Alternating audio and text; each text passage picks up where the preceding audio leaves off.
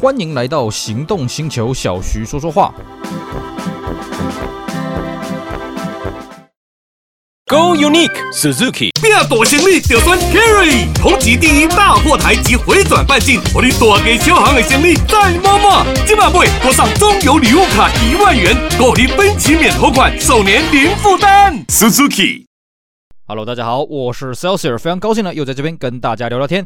今天我们延续上一集的话题，继续来跟各位聊聊 Peugeot 2.6这款车的故事。好的，我们在上一节节目呢，跟大家讲到二零六这款车子，它并不是直接衔接在二零五之后，因为根据原厂的说法呢，二零五的后继车是一零六，只是因为呢，后来它的同级对手，比方说像学啊、像雷诺的 Clio，这个车子战斗力十分的强劲，所以呢，标致也觉得靠着一零六打不过 Clio 这个车子，于是呢，赶紧加紧研发二零六这款车子，所以呢，二零六这款车子算是在二零五停产之后才开始研发的，并且呢，它跟二零五实际的衔接并没有衔接的很紧密啊。那么二零六这个车子一上市之后呢，呃，慢慢的推出各种车型，可是它的销量呢，哎，也立刻就反应过来了啊、这个车子非卖的非常的好。那么在台湾这边呢，其实台湾引进二零六虽然是比国外晚了一年，不过呢，这是因为国外一开始没有生产自排，那台湾呢是隔了一年才引进的自排的车型啊，并且把二零六这个车系上市啊，上市之后呢，其实市场的反应回响还不错了啊，它荣登了台湾本地一九九九年进口迷你车销售冠军啊。啊，那么根据数据我们看到一点是卖。出了九百一十八台，S 十六卖出了五十五台啊！当然了，这这就是因为台湾一开始只引进了一点四的自排，还有。二零六 S 十六这两款车型啊，那到了两千年的时候呢，阵容做了一点调整啊，他打算再发表一个更低阶的版本，就发表了一点四的实用版，那取代了原本一点四的风尚版跟精致版啊，那配备更低，价格更便宜啊。另外呢，还追加引进了一点六的运动版啊，来扩大它的阵容啊。当然，一点四的实用版呢，它外观啊，当然就内装就少了很多配备，这边我们就一个呃就不一个一个念出来。另外说，它一点四也不再提供呃实用版也不再提供三门。而且不再提供天窗版的选配啊。好的，那么它这个车型呢，在两千年做这个调整之后呢，它的年销呢有稍微提升了一点哦，年销达到了一千五百四十九台。二零零一年呢，更一举达到了一千八百六十八台。为什么二零零一年还可以继续往上翻呢？除了那个时候台湾的景气不错以外，最重要的是呢，当时啊，它推出了十六 V 的版本。其实二零六我们讲过，一开始它的引擎一点一、一点四、一点六呢都是八 V 的版本。那到了二零零一年，呃，到了两千年九月的时候。国外终于针对1.6推出了 16V 啊，马力从原本的90匹进化到110匹啊。呃，据开过的车友讲，嗯，这个两个动力的差距真的是还蛮明显的。而且呢，它标榜这个机械结构啊啊，引擎的气缸体是沿用自 106S16 啊，但是多了电子油门，并且呢，嗯，好在针对这个海外市场啊，一样有推出 AL4 啊自排的版本可以选，并且这个时候已经有三道逻辑了。好，那那个时候呢，呃，台湾引进的主要是三门 XS 运动版，首排报价六十一万八。三门豪华版自排五十呃六十七万八，五门豪华自排六十八万八，主要是靠这几个车系在撑起整个销量，让两千零年的销量逼近两千年的年啊两千台的年销量，算是相当的不错。那么后来代理商乘胜追击啊，在二零零年也追加了一款精装车，只是这个精装车的名称看起来真是有点怪怪的啊。呃，它是一个法文，那我们如果用英文来念叫做 Infant Terrible，奇怪为什么会有精装车想 Terrible 呢？根据原厂的说法了啊，这个叫做法文啊，意思只是小顽童的意思啊。那原厂标榜啊，它它叫做精装车 Colorline，它多了一些配备，比方说它有全新的双拼绒布椅，呃，地毯碳纤维饰板，而且呢，它有分成蓝黑跟红黑内装，车侧。有 Color Color Line 的贴纸，那并且还有同色外把手、同色行李箱四条、天窗，售价只要五十九万呢、啊。但是它拿掉一点配备，它没有 ABS，它没有乘客座的气囊，并且呢，它的车色有白色、银色、黑色，还有红色这四款颜色可以搭配。这款车也算是少数二零六推出的精装车了。另外一款二零六精装车是什么呢？叫做 Roland Garros，这个看起来应该也是个法文呐、啊。台湾呢是一直到两千零二年的四月才引进这个版本啊。这个版本呢，如果你对 PUGO 研究，就会知道这个版本是法网公开赛的纪念版。据说啦哦，这个车子是从一开始二零六出来的时候就在法国有推出的一个限量的版本啊，每年都有推，因为应该是每年都有法国公开赛吧。其实这个具体我不是很清楚，我知道台湾呢是二零零二年四月才开始推出的，而且它号称是一年限量十台。那我们看了一下原厂的数字，是说呃这个它是最早一九九九年就已经推出了啊。那么有全景玻璃天窗、双彩皮革座椅、鲜绿色脚踏垫啊。鲜绿色脚踏垫当然是为了什么？哎，为了要呼应这个网球场的这个这个地板嘛啊。那它也有标配电动折叠后视镜。恒温自动大灯，还有四颗气囊，售价呢是七九万八，等于它就是 S 十六的同样售价。而且呢，Roland Garros 这款特试车呢，在后来二零六 CC 呢也有推出这样的特试车，但是那边的具体的数据呢，我就在呃这个我手边资料没有查到了啊。好了，那这边呢是前期的部分，那前期还有一个值得一提的是什么呢？在最后啊，就是准备要发表小改款之前呢，台湾有某个经销商也蛮有意思的，他跟某个杂志社合作呢，推出了十台 WRC 的试样车啊，多了侧裙 WRC 彩绘、短弹簧尾翼、金属原装盖，那么售价呢，据说是六十万多一点点的啊，然后好像只有限量十台而已。呃，当时呢，跟某一个杂志社合作，也算是经销商跟杂呃媒体合作的首例啊，这个相当的有趣。当时在这个经销商附近一带啊，这个引发了一阵热议。好的，那么。在后期的阶段呢，是二零零三年四月原厂推出了小改款啊。不得不说啊，原厂还蛮能撑的，因为这个车是一九九九年啊、对不起，一九九八年推出的啊，这样撑了五年才小改。那小改款前跟小改好款后呢，主要的差别其实还是看得出来了。比方说呢，它的保险杆改成大型气坝，而且呢，它气坝的下缘有一道呃很细的镀铬，看得不是很出来。再来就是它全车系换了金钻头灯，这个金钻头灯是源自于二零六 CC 啊。其实二零六 CC 在前期就已经推出了。那关于这个车子，我们最后会跟大家讲这个车子的演变啊，并且呢，它侧面的饰条改成车身同色，尾灯也有改哦。原本的尾灯，前期的尾灯是全部红色，你看不太到颜色的变化。但是在后期呢，变成可以看出一大三小的圆弧灯型，并且呢，部分车型后保管啊后保杆有改，而且采用的是更大的后面的 Peugeot 的 logo。至于在内部的配备呢，我们看了一下资料，大概只多了 ESP 跟 CD 换片机啊。那台湾是当年年底，二零零三年十一月二十七号才开始发表的，而且呢，台湾这时候也导入了 Tiptronic 序列式手自排加铝合金排挡头，并且当时的台湾代理商协和国际呢，同步配合二零六小改款上市，做经销商 CIS 哎还是 CSI 啊，我不会拼了，呃，企业识别更新啊，叫做 Blue Box。那么直到后面二零七上市了之后呢，台湾还是有引进一批这个二零零八年式的二零六啊。这也是原厂的一个全球策略，因为二零七它出来了之后呢，它的售价是比较高的，相对二零六变成一个很经济实惠的一个选择。比方说呢，台湾当时二零零七年十一月啊发表了一点六，而且还有零利率跟三年十万公里的保固，配备也不错，有铝圈、跑车胎、双安、ABS、EBD 呃 EBA，售价才六十九万九而已。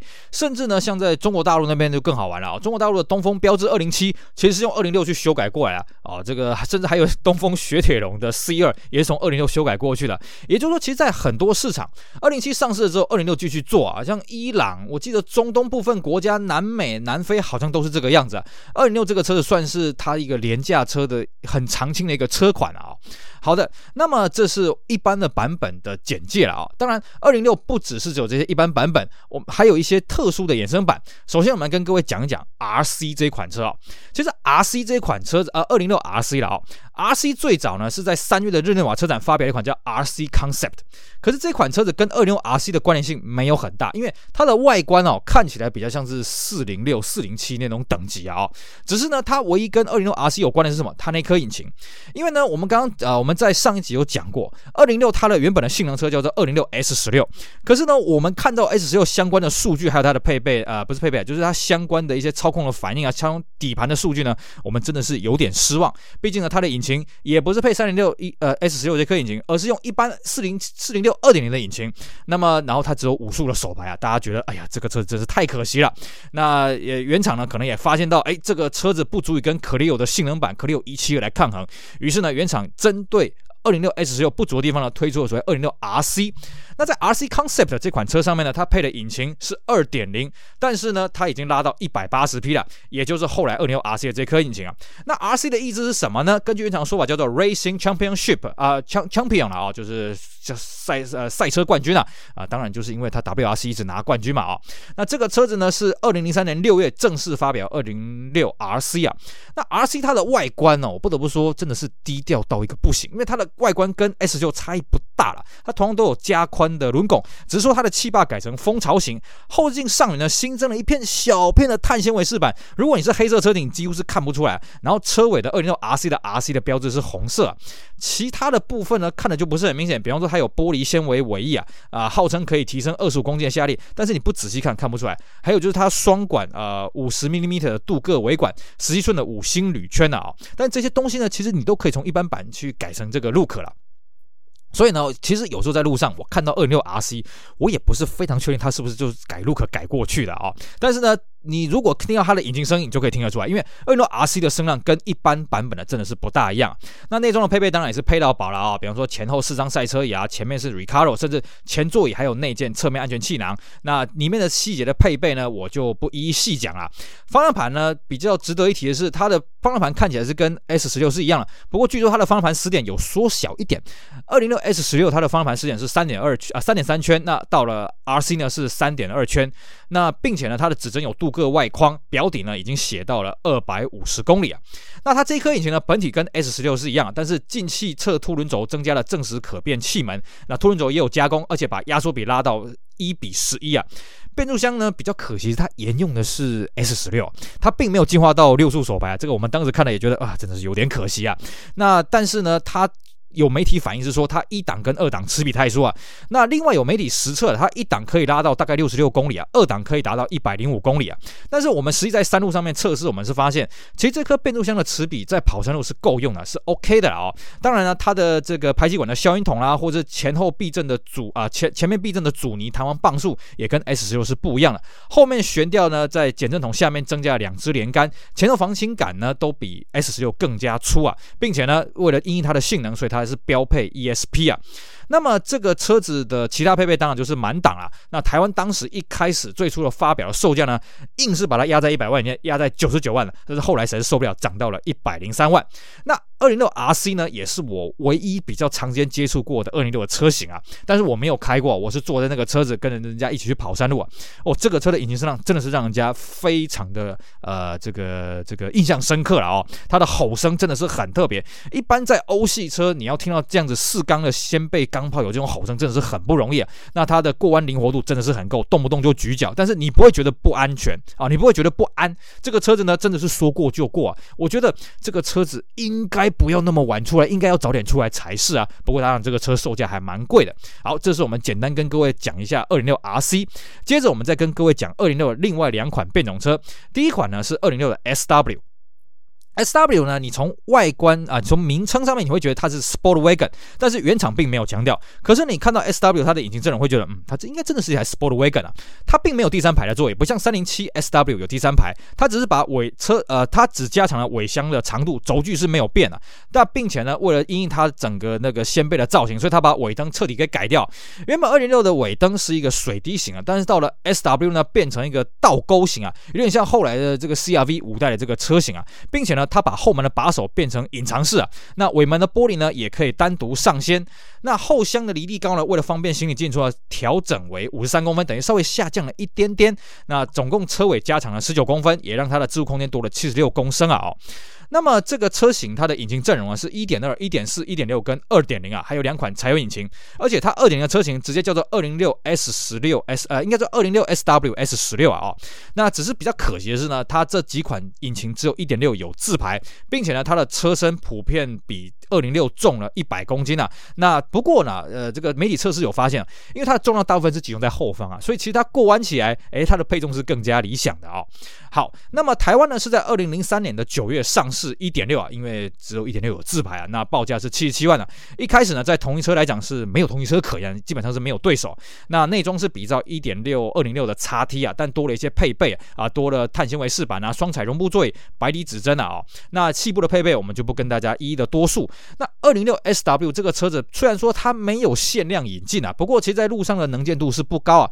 后面的二零七 SW 据说台湾只有一批啊，那我是在路上没有亲眼见过二零七 SW 了哦。其实就算是二零六 SW 在台湾路上真的是不多见，不得不说啊，它这个售价真的是还蛮实惠的，才七十七万而已啊，真的是找不到什么对手。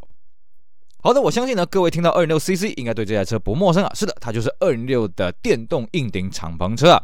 时至今日呢，这台车子我觉得非常的有意思，因为这台车中国行情真的是不贵啊，可以说是诶，你基本上在台湾可以买到最便宜的电动硬顶敞篷车啊，非常划算。而且这个车的问题，嗯，其实也没有很多啦。如果你有办法照顾 SLK 的话，这台车子呢，嗯，我觉得应该也没有什么太大的问题啊。好的，那么这台车当初它在发表的时候呢，跟 SLK 一样啊，都引发了相当大的热潮啊。不过啦，当然因为 S O K 比较它呃比较早一点推出嘛，所以呢二零六 C C 引发的浪潮并没有像 S O K 这么的夸张啊。而且二零六 C C 这台车子，它其实当年啊。Piu 9原厂在啊、在推出二零六这个车系量产车之前的概念车啊，它在一九九八年的三月呢，日内瓦车展发表的。当时它的车名叫做什么呢？很有很有意思啊，它叫做二零爱心哦，他也没讲它是二零六啊，因为当时呢这个 Peugeot 二零五已经停产了好一段时间了，所以呢可以说二零六不算是直接衔接在二零五上面的啊、那么所以这款车到底要不要叫二零六呢？哎，这个法国的原厂就给了大家一个遐想的空间了。毕竟理论上，诶，Peugeot 的车子应该是比方说啊、呃，从这个五零一啊或者什么二零一一直发展到二零二、二零三、二零四、二零五、二零六嘛，对不对？也不尽然。各位你看哦，三。零六的前身是什么？是三零五嘛？三零五的后继车是什么？三零九。所以呢，有人争议说，嗯，三零九可能不是三零五的后继车啊。然后后来呢，就变成所谓的三零六啊，很有意思啊。这就是法国人浪漫的地方。所以呢，当时日内瓦车展发表的时候说，嗯，这个呢可能会叫做二零六，但是呢，我们故意让大家想象一下，所以叫做二零爱心啊，这个爱心这个字样啊。那么它这台车子呢，外观跟后来量产的 206cc 几乎是啊、非常接近了。不过内装当然是比较前卫的，它内装呢采用红色的座椅，而且呢银色抛光的中控台啊。当然了，它最瞩目的地方还在了电动硬顶啊。那这台车在发表的时候，为什么引发轩然大波呢？我们跟各位复习一下当时的历史啊。当时呢，一九呃，应该是一九九四年吧，九四年九五年的时候，Benz 发表了所谓的 SOK Studio 啊，这个概念车的版本呢，接出了电动硬顶敞篷车，哇，轰动武林，惊动万教啊。诶，当时呢，有很多媒体都想啊，这是全世界第一台量产的电动硬顶敞篷车啊。哎呀，这个看在三菱的眼里，情何以堪啊！其实三菱呢，在九零年代初期就跟美国的 ASC 电动硬顶公司呢，呃，不，也不算电动硬顶公司啊，就敞篷美国敞篷汽车公司呢，呃，推出了三千 GT 的 Spider 电动硬顶敞篷车。可是各位会讲，哎，那为什么当时 SLK 被媒体说是第一台呢？哎，很抱歉啊，因为三菱的知名度就是没有宾士 Benz 来的那么大嘛，是不是？所以呢，当时有有媒体甚至声称说，哎呀，这个电动硬顶敞篷车就是只有 SLK 了啊！这个看了三菱情何以堪啊！好了，不管怎么样呢，SLK 当时出来之后，因为它是 Benz，它有电动硬顶，所以呢，引发了全球抢购热潮啊。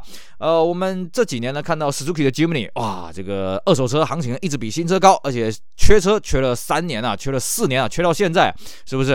哎呀，这看在 S O K 眼里都不算什么了。S O K 呢，当时他缺车也是缺了三四年，但是呢，哎，它二手行情更高啊。像 Jimny 大概，比方说在台湾了啊，Jimny 这个车的牌价大概就八十几万嘛。那你中古车子你开了几年免费使用，你还可以卖个八九十万呢，不一定啊。你有种的可以卖到一百多万呢。S O K 这个不需要啊 S O K 当时在欧洲多屌啊！它的二手行情呢，比新车贵两倍啊，就是新车的一倍价，应该这么讲。所以呢，你就可以了解当时 SLK 有多红啊。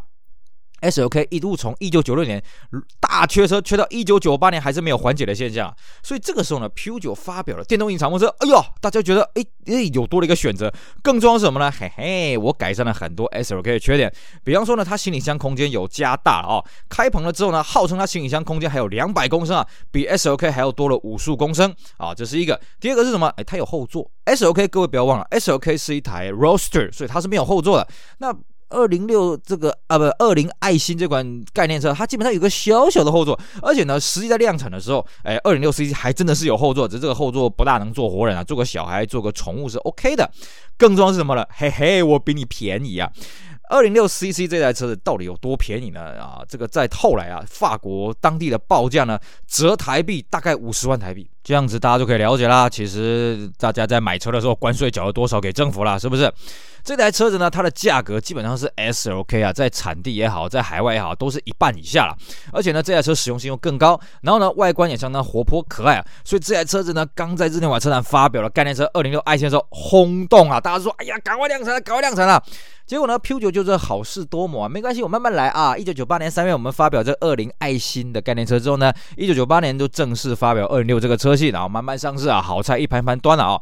直到拖到两千年呢，巴黎车展才正式发发表二零六 CC 的量产版，并且定名为二零六 CC。那这个 CC 的定义啊，跟后来所谓什么 Pazza CC 又不大一样啊。它叫做 Coupe Cabriolet 啊。我们一般来讲，CC 的定义啊，并不是这个意思啊。不过那个时候没关系嘛，反正我先抢先赢。但是呢，呃，原厂并没有特意标榜说它叫 Coupe Cabriolet 啊，它只是说这叫二零六 CC 啊。那么既然它是一台敞篷车，各位如果你对敞篷车有研究，就知道敞篷车最大的重点在于它车身的刚性。所以各位可以发现哦。绝大多数有推出敞篷车的车型呢，它里面一定有个性能版。那敞篷车就是以性能版为基础下去强化。比方说呢，这个二零六 CC 它就是用二零六 S 十六去强化，因为当时还没有二零六 RC 啦。但它车身呢比二零六 S 十六再低了一些。那前悬吊呢防倾杆也跟二零六 S 十六一样，后面的比较怪一点哦。后面的防倾杆稍微细了一点，呃，原厂是说是为了舒适性了啊、哦。然后呢，再来就是它的前后碟刹都比 S 十六来的大一点了。那这个时候呢，欧洲媒体就戏称哦。这个叫 Baby S O K，因为这个车子还比 S O K 还要来的短，并且呢，它的外观啊跟一般的二零六也不大一样。它在小改之前，这个时候二零六还没有小改啊，它小改之前就已经采用了金钻头灯。那当然，车尾为了要这个电动硬顶敞篷结构关系，它车尾基本上线条是重新设计的。那它这个电动硬顶呢，也蛮有意思的哦。我们刚刚讲这个呃三千 GT Spider，它是美国 ASC 公司去设计的嘛。那么二零六 CC 它的电动硬顶是法国的 Henlez 啊，H E N L E I Z 啊，这应该是个法文，它设计的。而且原厂标榜说这个也是 SLK 同一间公司啊。那它总共有五根油压杆，原厂声称了它开关棚只要十六秒啊，比 SLK 快一倍。不过我们看到媒体实测大概都要三十秒，因为它不像 SLK 哦，SLK 的开关棚是全电动，就是你按个按钮啊，它就直接帮你弄弄弄弄好了。呃，二零六 CC 它算是半手动啊，就是说你在开棚的时候，第一时间你要手动释放，关棚最后一刻你也要手动把它给拉下来啊。所以呢，这个媒体实际操作大概都要三十秒，因为你不只是要这个手动开关棚嘛，你还是需要这个呃这个把玻璃给降下来。那么其实你也不能说原厂他说错，他说开关棚只要这个十几秒钟是没错，是你全电动的过程当中大概只要十几秒钟是没有错。而且呢，原厂还标榜说这个车子你不一定要停下来才可以操作。你在行驶时速十公里之内就可以操作了，但是有个前提啊，这个你行李箱里面有个内卷帘，你必须把它这个内卷帘把它给拉上来，让它跟这个行李箱其他空间有个间隔，它敞篷才会做动。不过我们这边也必须跟各位讲啊，你在开敞篷车的时候，千万不要边开车边拉敞篷，你不要觉得这个东西好像很帅气。因为很简单啦，敞篷它会受到呃车身水平啦、车身晃动啦，还有这个风吹的这个影响啊。你如果边开车正好遇到一个强风，你在开棚的时候，你可能敞篷结构就歪了，或者说你刚好遇到一个坑洞，嘣啊，你可能敞篷也歪了。所以我们都会建议啊，虽然原厂它可能会标榜说啊时速十公里以内啦、四十公里、五十公里以内可以开关棚啊，最好不要这样做啊，因为你的敞篷结构很容易坏掉。我们都建议你最好是打着 P 档啊，这个引擎发动，你也不要说完全吃电瓶的电，引擎发动，然后在那边那。让这个停在一个水平的地方，然后把敞篷做一个开关的动作，不要边开车边开呃边操作敞篷了哦。那么量产的版本呢，它的开棚之后行李箱剩一百七十五公升了，跟概念版本稍微差了一点。不过呢，一百七十五公升对于一台电动型敞篷车算是很不简单。那而且原厂标榜说，它关棚之后呢是达到了四百一十公升啊，哦，这个内内部相当的宽大。那至于呢，它的这个为了因它的敞篷，所以它的 A 柱也是大幅的强化，A 柱底下。到车门底部呢，多了四 mm 的钢管啊，那么车重呢，有一说是比 S 十六多了五十公斤啊，啊，有一说是多了一百公斤啊，我也不知道这个计算基础是什么。那 A 柱的底端呢，我们仔细看就可以看到它有明显的膨胀，并且它标榜说 A 柱里面有四公分直径钢管去补强。那 A 柱本身的板件呢，也比其他车身加厚了一点五 mm。在这些种种加强之下呢，号称 A 柱可以承受七十公里翻车的时候不会变形，并且在后座后面还有两只反滚架。不过这个反滚架跟 SOK 一样哦，它是不会伸缩的，它就是。放在那边而已了哦。那原厂是发现，在翻滚的时候，反滚架要起到作用是最后一刻，就是车子已经啊静止，就是比方说四脚朝天的时候呢，它可以做到一些头部保护的作用啊。那至于它的后座呢？它的后座基本上啊，就是我们我们讲的跟概念版一样，就是勉强可以做一个小活人类啊，或者做宠物。可是很有趣的是哦，它后座中央有一个有盖子的直立式的置物盒，嗯，这在敞篷车来讲还算是相当少见的。好的，那至于它的动力单元方面呢，呃，因为它是敞篷啊，所以它的动力当然要稍微大一点。那原厂提供了三种版本啊，一点六的四速自排，一点六的五速手排，还有二点零的五速手排。而且这个时候的一点六已经是十六 V 一百一十匹的版本啊。在此同时呢，二点六其他车系的一点六还是所谓的八 V 了啊。那一点六的配备也算是不错啊，一点六就已经有前雾灯啦、除雾后视镜啊、的遥控门锁，还有号称是有遥控硬顶啊，但是我是不确定到底有没有啊，因为我是看媒体资料。那镀铬尾管、铝质油箱盖，还有单片的 CD。那么到了二点零呢，就多了更多的配备，有铝质排挡头、百里直针、呃百里指针、恒温，还有比较大的轮胎跟铝圈、真皮方向盘、铝合金踏板、迎宾踏板。值得一提的是啊，这台车子呢已经是 pu 就自家生产了，它不再委外生产了，所以它可以有效的去控制产量，因为它知道这个车一定会供不应求啊。果然是大卖特卖。我记得它那个车子是二两千年的十一月啊，这个上市的啊，在全球上市的。然后完全供不应求啊！这个车缺车大概也缺了两三年，因为这个车真的太便宜了啊！你买不到 SOK 的，或者是买不起 SOK 的，你就来买这个。不过话说回来啊，不是会那个时候 SOK 不会买不到，因为那个时候已经两千年了嘛，那时候 SOK 已经没有缺车，反正是大家觉得说 SOK 好像没什么。哎，P 九二零六 CC 这个车子可爱可爱的，来我们来买了啊！那至于在台湾市场这边呢，台湾也算是蛮厉害啊。台湾是亚洲地区第一个上市的市场，而且台湾是在两千年九月开始接单，当时的总代理协和国际呢，接单价一点六是。九十万，二点零是一百一十万，轰动啊！那个时候 SLK 的接单价，我记得好像是两百多万啊，就是售价两百多万啊。你二点六 C D，你只要一半的价格，甚至一点六不到一百万啊，吓死人了！那时候等于说你买一台呃台湾生产的 Cefiro 两千 CC 就的价格，就可以去买一台法国原装进口的二点六 CC 啊，一下子卖光光啊！一下子配额就是呃当时开始接单之后，把国内配额全部给接光光了啊！那么正式发表在台湾呢是两千年啊，两千零一年的三月了啊。那么当然他发表归发表，因为那个车子都已经卖完了，所以我也不懂他办这个发表会的意义在哪。反正就是敲锣打鼓一下啊，我们这个车上市啊什么的啊。那基本上啊，在台湾的销售比例大概一点六跟二点零大概是二比一啦。一点六配备当然是差一啊，当然是差了一点啊。那我们在外观上面，一点六大概就是配的这个铁圈盖，二点零配的是铝圈的啊，主要是用这个方式来辨别。不过现在你这样就看不准啊，因为我还没有看过有谁一点六的二零六 CC 开到现在呢，呃，还有办法维持铁圈，大部分都是换了二零六呃二 CC 二点零的铝圈啊，或者换了更高档的铝圈这样子啊。那么到后面呢，上市之后价格有稍微做了一点调整啦，一一点六呢变成八十九万八，二点零变成一百零六万，然后之后就慢慢涨价涨上去，最后我记得一点六就已经压到大概将近百万的大关了啦。那二点零当然就好像涨到一百一十万左右。不过呢，这个车子其实在台湾引发的热潮大概也只有一两年而已啊。之后呢。这个车子嗯就开始有点卖不动了，甚至呢，台湾的代理商也有引进法网纪念版，那个好像什么 Garros 那个纪念版不呃 Roland Garros 好像这个纪念版啊。那这个纪念版呢，当然多了一些法网公开赛的一些图腾啊什么有的没的啊。那售价怎么样？我是没有看到相关的资料。不过呢，我们前几前一阵子在网上有看到有人拿出来卖，我还特别去看了一下车，嗯，这个车质感真的是还蛮不错的。只是不得不说啊，这种东西小敞篷车嘛，这种乐趣性的小玩具哦，来得快去得也快。我记得当时大概到了二零零三年，二零六 CC 大概就比较没有什么话题性了。好在呢，Pu 九再接再厉啊，推出了什么？推出了三零七 CC 啊，三零七 CC 呢？诶，它又更有一个话题是什么？我是四座啊，我是四人座的电动引擎敞篷啊。那时候又引发了一阵热议，然后那个时候二零六 CC 就被冰到一边去了啊，就就基本上大家就不大对这个车有兴趣了。好的，以上呢就是我们今天节目内容，跟大家聊一聊 2.6cc 这一款2.6最后一款衍生的车型啊。其实这款车子真的，如果你喜欢敞篷车的话呢，这款车子其实你可以考虑一下。当然啊，我先声明啊，这个车子是台法国车，它本质是台法国车啊，所以它的品质啊，还有一些后勤的维护呢，要比较费心一点。不过呢，这台车真的是各位在呃接触电动型敞篷车，算是一个最便宜、最便宜的一个选择了。